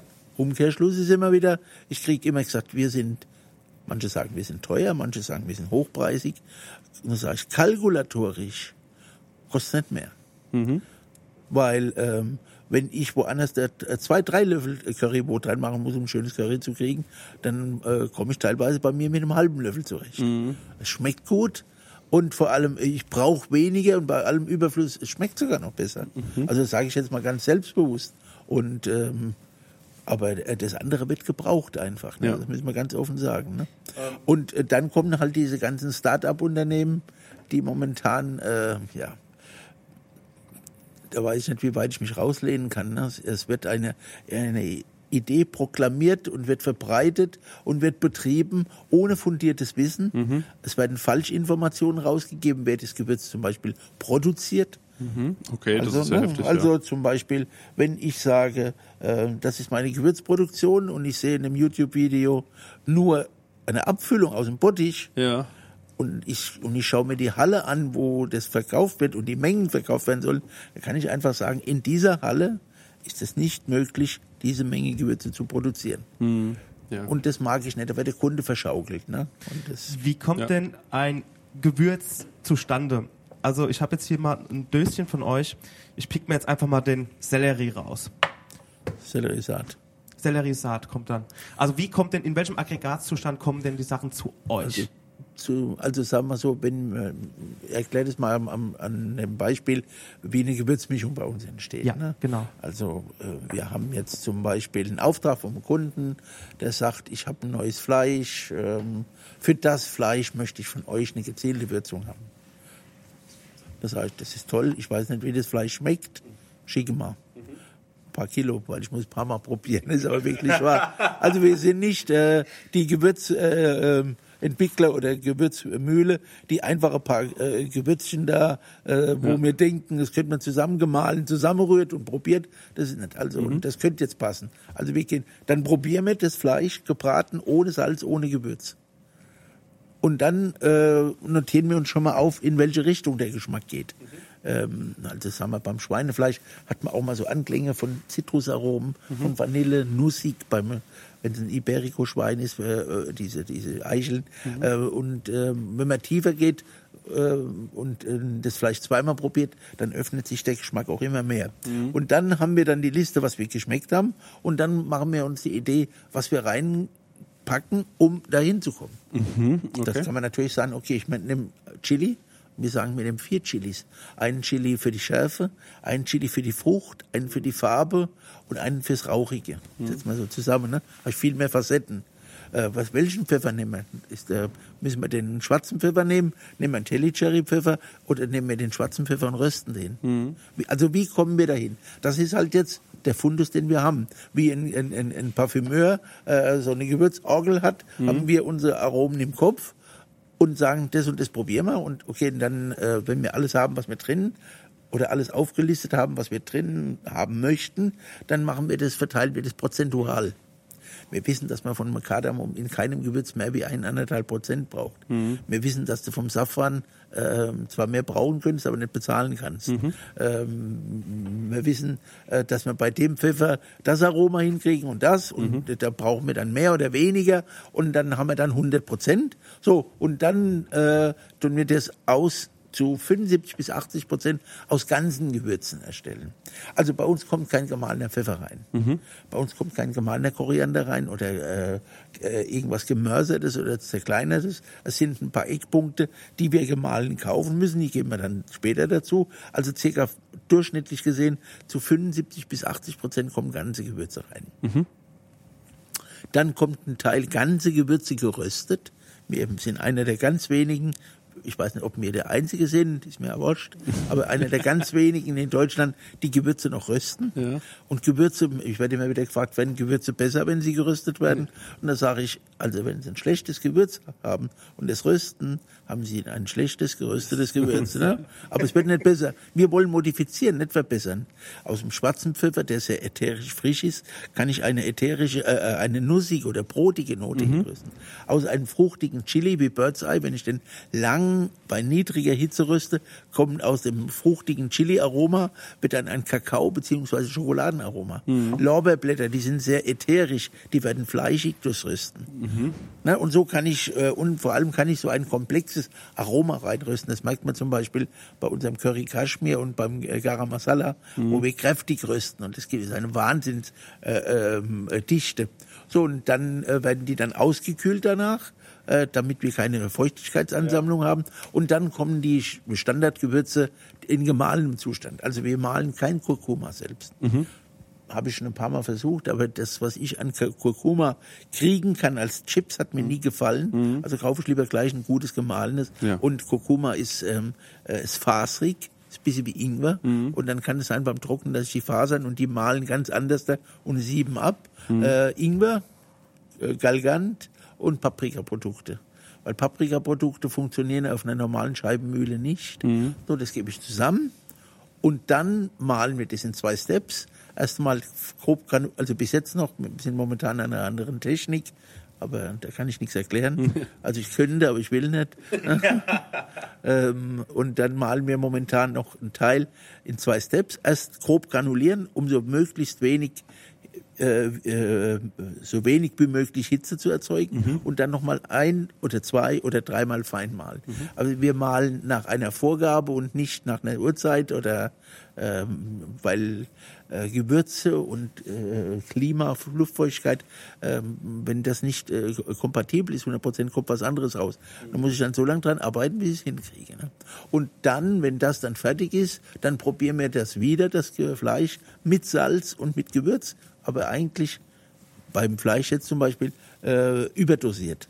Weil wir müssen auch Worst Case wissen. Ja, ja. Und wenn wir das haben und müssen nicht mehr nacharbeiten, dann geht das in die Kalkulation. Parallel dazu geht's dann aber noch in Lagertests, dass wir wissen, was kann noch passieren. ne? Also da Im wir Schrank steht und alles. ganz genau. Ja. Oder wenn es offen steht, ne? wir lassen unsere Gewürze wochenlang offen stehen, Ja. Mhm. extra. Wollen Ja. wissen, ist da noch was da oder Ja. ist es total leer, ist es verklumpt, ähm, um einfach dem äh, Kunde zu sagen zu können, ähm, das kannst du mitmachen, da musst du aufpassen und ähm, weil wir haben, wie gesagt, keine Silikate. Äh, wir haben teilweise haben wir mal Tonkissen drin, dass es nicht, äh, dass es rieselfähig bleibt, dass es nicht verklebt. Aber manche Sachen gehen halt einfach nicht. Ich sage halt zu meinen äh, Kunden, ihr könnt nicht alles haben. Wir sind nicht in Hollywood hier, äh, dass dann einfach äh, ein Flugzeug mitten in die Stadt klatscht und alle aussteigen. Äh, das gibt's nur da, aber bei uns geht's halt nicht. Also wenn ich nichts drin haben will, keine Zusatzmittel, keine Hilfsmittel, dann muss ich dann irgendwo schon einen Abstrich haben machen. Also kann auch mal sein, dass dann etwas weich wird oder ein bisschen verklumpt. Nichts reinmachen und trotzdem alles erreichen, das geht einfach. nicht. Und man, man muss auch mit dem, mit dem, äh, mit dem Kunden auch rechnen im Sinne von, dass er die Dose mal offen stehen lässt oder das, also das soll er natürlich nicht machen. Da wäre auch eine Frage gewesen, Aufbewahrung von Gewürzen. Ich sehe, wie, wie Sie vorhin schon gesagt haben, ein Gewürz zu sehen ist schon mal schlecht, weil die Sonne drankommt, weil die Witterung drankommt und alles. Wie bewahrt denn der Hobbykoch sein Gewürz am besten auf? Dunkel. Ja. Man sagt immer kühl und dunkel, das heißt aber nicht in den Kühlschrank, das ist ganz wichtig. Machen viele, habe ich schon gesehen, da steht das Zeug im Kühlschrank, aber das ist dann kalt und dunkel, aber es ist auch feucht. Mhm. Ja. Geht gar nicht. Ähm, möglichst aus der Wärme raus, also äh, nicht schön auf der, auf der Abzugsesse oben drauf, wo die heiße Luft, wo das Fett hochgeht. Also raus und sagen wir mal so, auch die Gewürze am besten ganz vom Herd weg und äh, auch so, dass man sie nur rausholt, wenn man sie braucht. In einem dunklen Gefäß, das gut verschließbar ist. Also ich glaube, wir machen uns mit unseren Dosen wirklich die größte Mühe. Äh, sind auch transportstabil, ähm, sie sind nicht durchsichtig, sie sind teilweise sogar zaponiert innen, dass dann auch man Salz das nicht angreifen kann. Äh, die neuen Dosen sind stapelbar, dass man wirklich viel an einen Ort bringen kann. Also äh, das ist aber das Wichtigste. Und nicht und immer gucken, also ich gehe ja immer bei mir durchs äh, an dem Regal vorbei und wenn wir große Veranstaltungen haben, äh, dann darf ja jeder diese Schnupperdosen aufmachen. Ich sehe sofort, wo jemand nicht richtig zugemacht hat, ne? halt richtig verschließen. Wenn die Kunden daheim Motten im Paprika haben, lege ich mal Hand für ins Feuer, dass sie von bei ihnen daheim reingekommen sind. Und sogar wenn die Dose noch zu war, trotzdem kommen sie rein. Und dann gerade mal, wenn ich vor, äh, Paprika aufmache, lass nur so einen Spalt aufstehen. Und da geht die Motte rein. Die Wahnsinn. sind ja ganz flach, so Falter. Ja. Und wenn mir jemand eine, kle- eine Dose Motten, br- äh, eine Dose Paprika bringt, äh, das äh, schon anderthalb Jahre bei ihm steht und sind lebende Maden drin, da können wir mal gewiss sein, dass die nicht bei uns reingekommen sind. Ne? Ich habe noch eine Frage. Äh, mir ist vorhin, ähm, ich, äh, ich weiß nicht, wir haben hier die Muskatnuss gesehen, als wir hochgelaufen Ja, richtig, ja. Da bin ich wieder auf die. Tonkabohne gekommen und äh, dann ist mir wieder eingefallen, äh, dass die ja mal in Deutschland verboten war, glaube ich, oder dass Ja, da mal ja. zumindest, ne?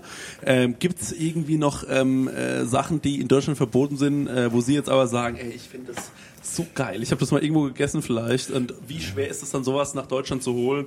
Und ähm, ja, hat man da manchmal Ärger mit irgendjemandem und sagt so, ey, ich will's hier haben. So ist doch. Äh, Ja, ich habe zum Beispiel, ähm, ist jetzt ein Produkt, das es hier auch gibt, aber das in reiner Form nicht verwendet werden darf, ist Stevia. ja, okay. Wir könnten so tolle Gewürze machen, auch Ja. gerade äh, ein, ein, wir haben Salatgewürz. Und im Salatgewürz brauchst du Yin und Yang, Ja. brauchst Essig, Salz und Süße. Ja, genau. Schmeckt Salat. Ich könnte äh, für Diabetiker eine Salatmischung machen. Mhm. Ähm, aber es gibt Stevia-Pulver, das ist aber ein Auszug aus dessen. Das will ich nicht. Ich könnte schön mit Stevia-Kraut arbeiten. Mhm. Darf ich nicht. Warum? Ja. Einfach mal ein Ja, naja, ähm, ähm, das sind so ein paar Mutmaßungen. Also, weil es ungesund ist als Ganzes, kann ich mir nicht vorstellen. Aber es gibt doch eine Lobby, ähm, die das sowieso recht weit unten halten möchte. Kann ich nicht, ich kann es nicht nachvollziehen, warum, aber habe keine Chance. Ne? Wie stehen Sie zu, ähm, äh, zu so, äh, Sie gehen einkaufen und dann sehen Sie hier das Regal mit den Superfoods. So, und dann weiß ich, dass es in, dann weiß ich, dass, die Lache war so gut. So, und dann weiß ich aber natürlich, dass es auch, äh, Sachen gibt, die wir schon seit Jahren essen, die im Prinzip genauso super sind. Ja, die waren früher toll, heute sind sie super. Ja, genau. Äh, die genauso super sind. Ähm, ja, was denken Sie über sowas? Das würde mich doch interessieren. Ja, das ist, äh, es ist halt Deutschland live. Die Superlative, über Superlative lässt sich alles verkaufen. Ähm, dieses Chia, ja, das kann man irgendwo reinmachen, aber rein geschmacklich gibt's mir mal nichts. Ne? Ja. Und alles, was mir geschmacklich nichts gibt, will ich auch gar nicht erst auf dem Teller haben. Und wenn es drauf wird, ist es mir gleichgültig. Ja. Ja, es ist also, es muss schmecken. Dat, deswegen, also ich esse, zum, natürlich um mich zu ernähren, aber das ist nicht das Problem.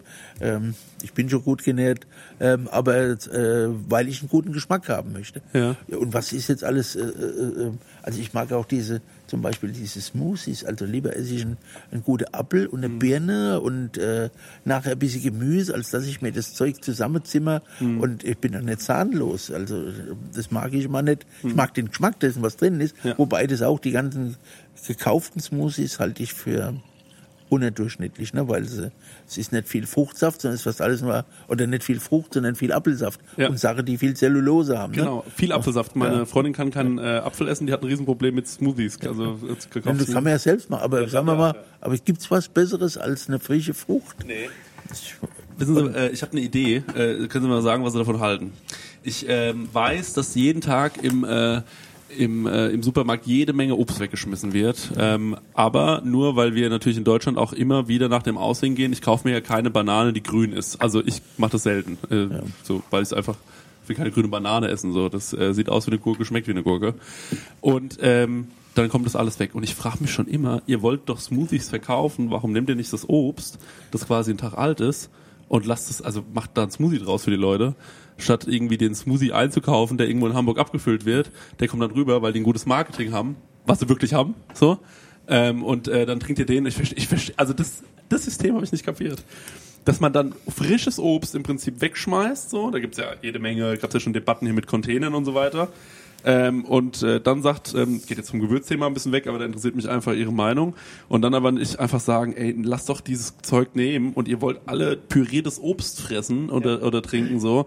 Wir haben Obst da, es ist äh, genau richtig jetzt, ums zu pürieren, aber statt dass wir es pürieren, schmeißen wir es weg und kaufen die pürierten Früchte woanders ein. Der Kunde ähm, ist ja bei uns ganz anders, habe ich ja vorhin auch noch äh, sagen wollen, hab's vergessen.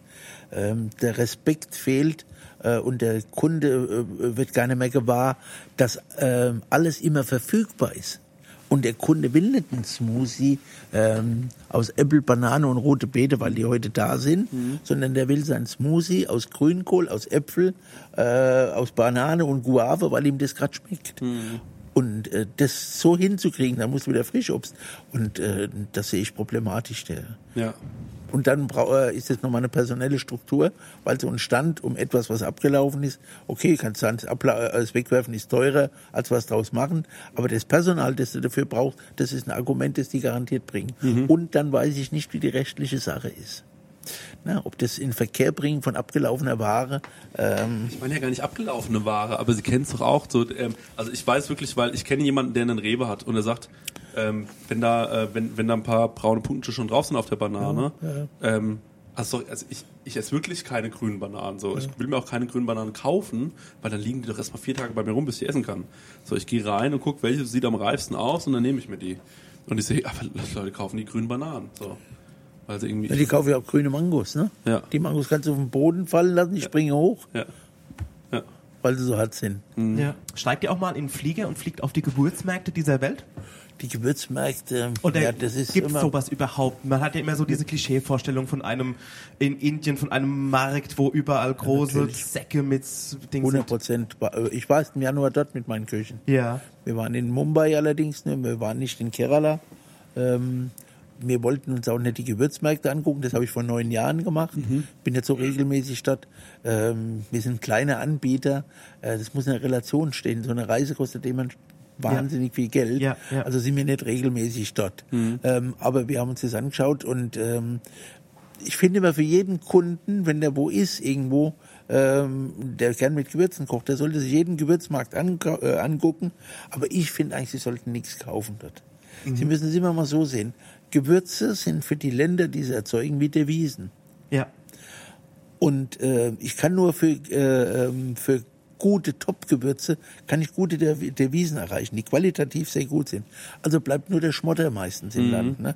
In Indien ist es jetzt nicht so, weil der Indien, äh, wie haben Sie gesagt, ist äh, 90 Prozent aller Gewürze, die in der Welt verwendet werden, kommen aus Indien. 90 Prozent. Das wiederum sind aber nur 10 Prozent der indischen Gewürzproduktion. Also die haben schon gute Qualitäten. Ne? Aber wenn du dann teilweise in Afrika ähm, ähm, so über Märkte gehst, das sind immer diese Haufen, die aufgesetzt sind, macht sich niemand, ich denke da immer drüber nach. Heute Abend ist irgendwann Feierabend, die arbeiten ja nicht rund um die Uhr.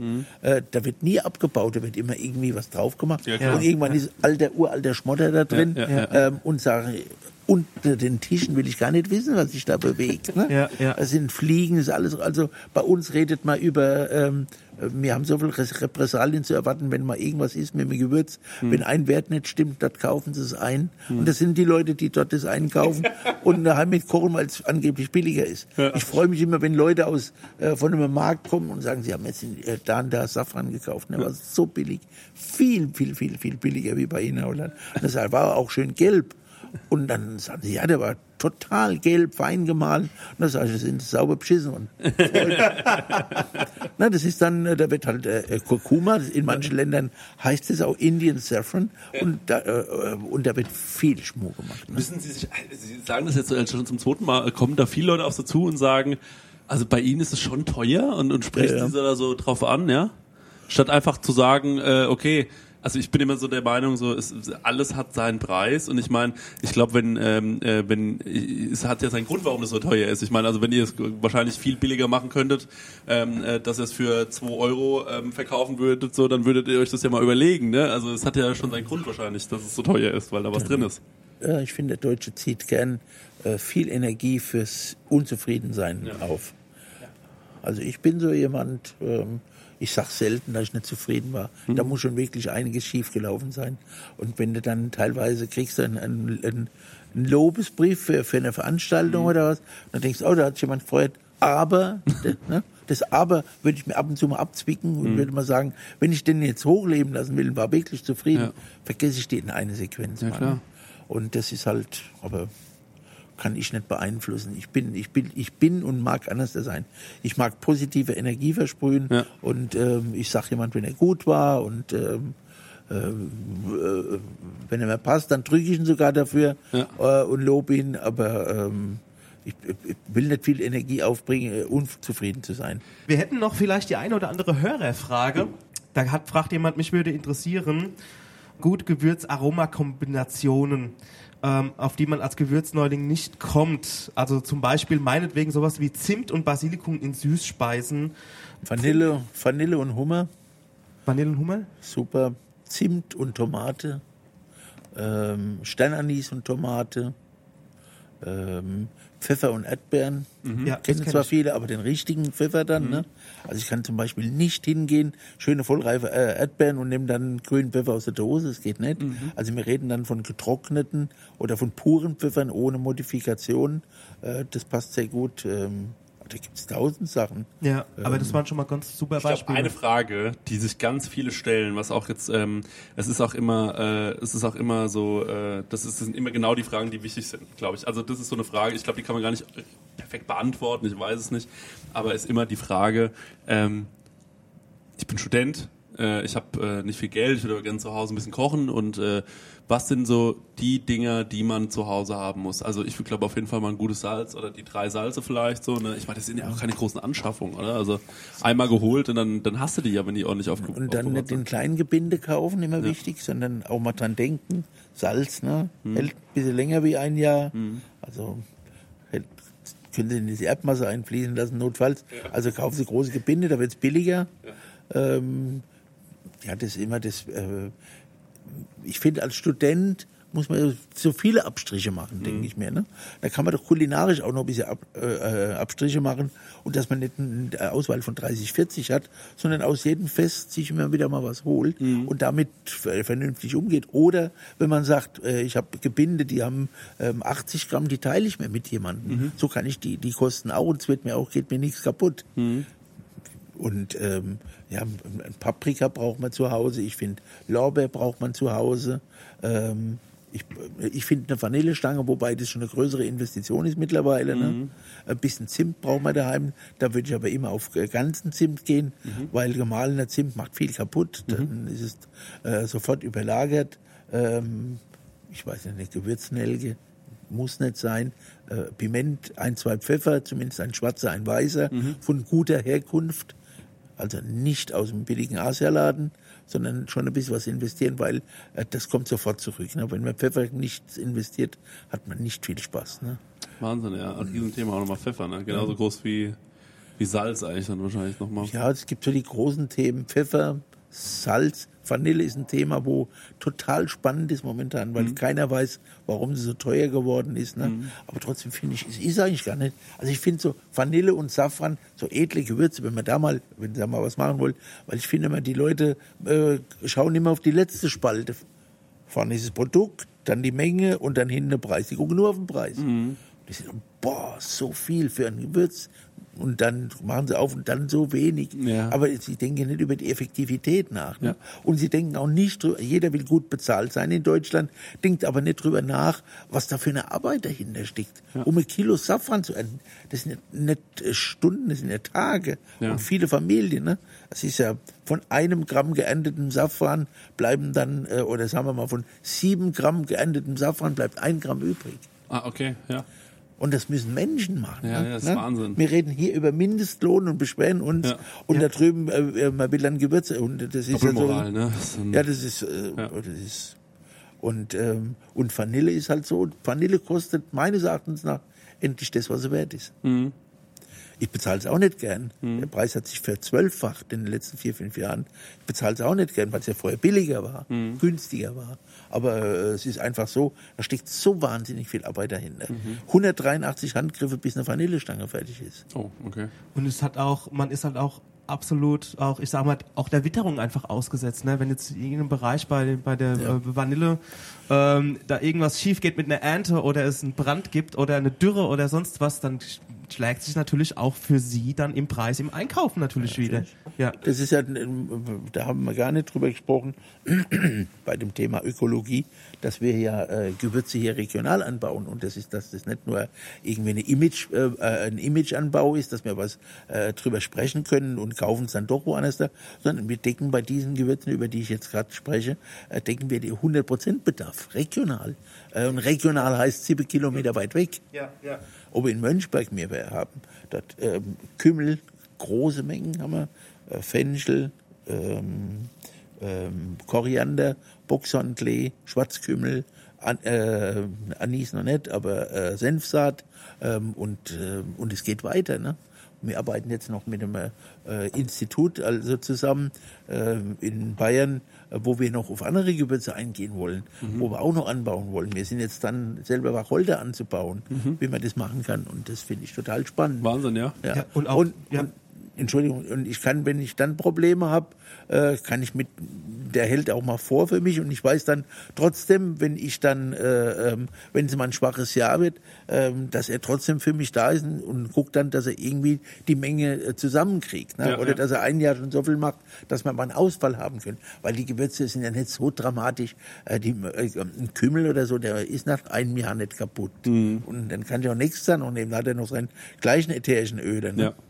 Und wenn das natürlich hier regional gemacht wird, muss es nicht irgendwo in ein Flugzeug eingeladen werden, rübergeflogen, was natürlich auch äh, ein bisschen Zeit dauert und auch auf die Qualität geht. Und ähm, ja, es muss natürlich auch hier in, wahrscheinlich in ein Laster eingeladen werden, aber das ist noch eine ganz andere Nummer, als das aus Indien Da ist herzuholen da oder ist so. Ja nur nicht, da ist ja nicht nur an, ans Geld gedacht, da ist ja auch an die Umwelt so. Ganz genau. Ja, das das ist- ist ja, auch. ja, ja. Und auch die, äh, äh, ja, die, die Steigerung der Regionalität. Ne?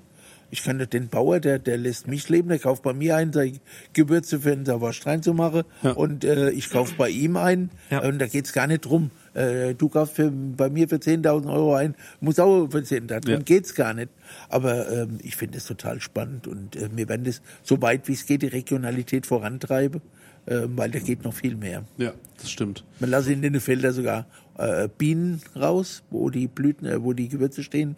Also es gibt auch einen Gewürzblütenhonig, also ein Sommerblütenhonig mit Gewürzblüten, weil die Gewürzblütenanteile nicht bei 51 Prozent waren, Mhm. außer trotzdem drin. Und wir machen einen, einen Honig mit Safran, auch einen deutschen Ho äh, Safran. Übrigens gibt's auch. Mhm. Okay. Aber noch nicht Wus- hier. Aber, Wusste ich gar nicht, habe ich noch nie gehört, ja. aber wenn Sie so sehen, ne, wenn das Wetter so weitergeht, kriegen wir fünf Jahre schwarze Pfeffer hier. Ich habe noch eine Frage. Gab es in Ihrem Leben äh, einmal ein Gewürz, wo Sie gesagt haben, okay, jetzt habe ich, ähm, das war jetzt so, ein Aha-Moment, weil Salz, Pfeffer, das kennt man alles von der Mama, von der Oma. Ja. Ähm, äh, gab es einmal ein Gewürz, wo Sie gesagt haben, weil für mich gab es so ein Gewürz. Ähm, ich äh, würde mich mal interessieren, ob es das bei Ihnen gab. also es gibt ein Gewürz, wo mich immer wieder weghaut, wo wir schon seit Jahren dran basteln, dass wir es selber auch hinkriegen, sind jetzt wirklich weit vorangekommen. Das ist Vaduvan. Ne?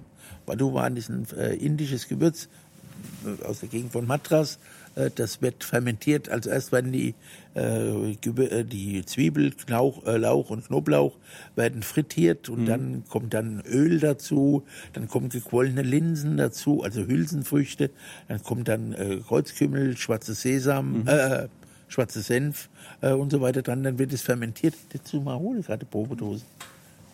Und ähm, das ist ein Gewürz, das ist ähm, total geniale Fermentationsaromen. Und die meisten, ich habe es vorher immer nur für Reis, aber ich mag das auch gern für Kartoffeln. Passt ja. Die Inder essen ja wahnsinnig gern Kartoffeln, ne? das ist uns ja gar nicht bekannt. Ne? Ja. Wie, ähm, wie, seit, seit wann ist Ihnen dieses Gewürz bekannt? Schon ewig oder ist nee, es? Schon, ja, ewig schon eigentlich. Nee, schon 15 Jahre bestimmt. Okay, weil die, weil die Frage auf hinaus will, man entdeckt bestimmt auch heute noch Sachen, wo man noch nie auf dem Schirm Ja, hatte. immer, immer wieder. Ne? Ja. Also äh, dann kriegst du mal Chiloe-Pfeffer. Aber sagen wir mal so, ich hänge so. Ähm, ich muss kurz noch mal einhaken, der, ähm, wir haben jetzt gerade eine, ein Döschen hingestellt bekommen und wir halten da gerade mal unseren Rüssel dran. Das riecht lecker. Das riecht super lecker. Schnupperdose steht vorne drauf. Also, War was sagen zu Bratkartoffeln oder zu Kartoffeln? Nee, ich mach's zum Beispiel. Also zum einen, wenn Sie so einen äh, Reispilaf kochen, können Sie das noch? Kennen Sie das Bitte? noch? Reispilaf. Ja. Ja, ne? Reis. So mit Brühe gekocht. Ach so, ja, die, ja, ja, klar. Und die Brühe äh, im, äh, abgeschmeckt und dann das mit rein. Schmeckt wunderbar. Und da kann man dann ein bisschen Kurkuma noch dazu machen, Tomaten, also schmeckt gut. Aber ich gehe hin und brühe dieses Vaduvan mit Heißwasser. Und mit diesem, mit diesem Tee, der da draußen entsteht, äh, mache ich dann meinen Kartoffelsalat an. Ein bisschen frische Curryblätter, Lauch rein, vielleicht noch ein bisschen Curry dazu. Schmeckt ganz Ich hab's gewaltig. immer noch in der Nase. Ja, ich auch. aber Reis, ich, ich ob Kartoffeln, aber beim Reis, also bei mir macht beim Reis sofort Klick. Also mit dem, in der Kombination. Ja, aber ja. probieren Sie und Kartoffel, äh, das genommen, mit Messer gehackt, ganz fein, dann in schäumende Butter rein und dann und das Kartoffelpüree mar- mariniert, äh, marmoriert, Ja. nicht mariniert. ja. Gut, Bin ich dabei. bin ich auch dabei. Allerletzte abschließende Frage. Ein, Fra ein Hörer fragt, wie schafft ihr es, die Qualität eurer Gewürze auf so einem hohen Standard zu halten? Und ein fettes Dankeschön für neun Jahre Abenteuer. Ja, wir kaufen immer nur die, äh, wir, wir achten nicht erstmal auf, auf, auf Preis, sondern auf die Qualität. Ne? Und der, der, der Einkauf ist bei uns ein ganz wichtiger Bereich.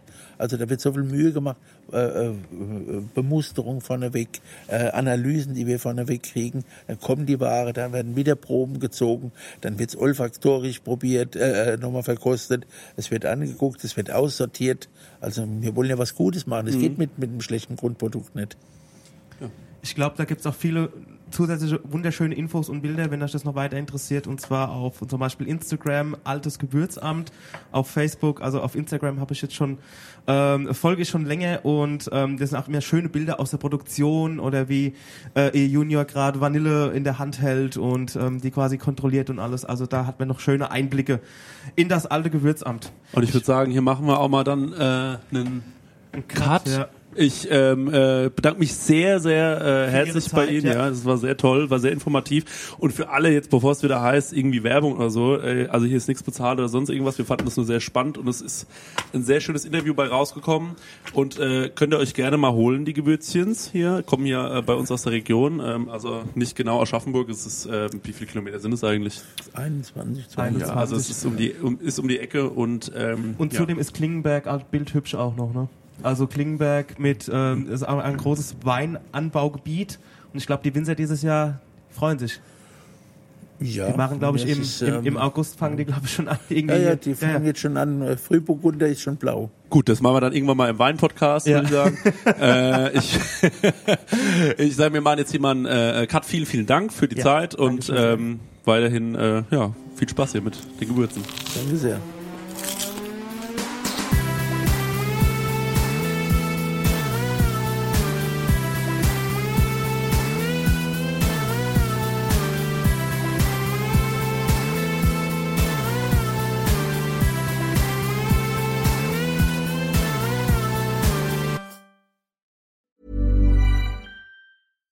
When you make decisions for your company, you look for the no-brainers. And if you have a lot of mailing to do, stamps.com is the ultimate no-brainer. It streamlines your processes to make your business more efficient, which makes you less busy. Mail checks, invoices, legal documents, and everything you need to keep your business running with stamps.com. Seamlessly connect with every major marketplace and shopping cart. Schedule package pickups and see your cheapest and fastest shipping options from different carriers. With rates up to 89% off USPS and UPS rates. And with the Stamps.com mobile app, you can take care of mailing and shipping wherever you are. Make the same no-brainer decision as over 1 million other businesses with Stamps.com. Sign up with Code PROGRAM for a four-week trial, plus free postage and a free digital scale. No long-term commitments or contracts. That's Stamps.com. Code PROGRAM.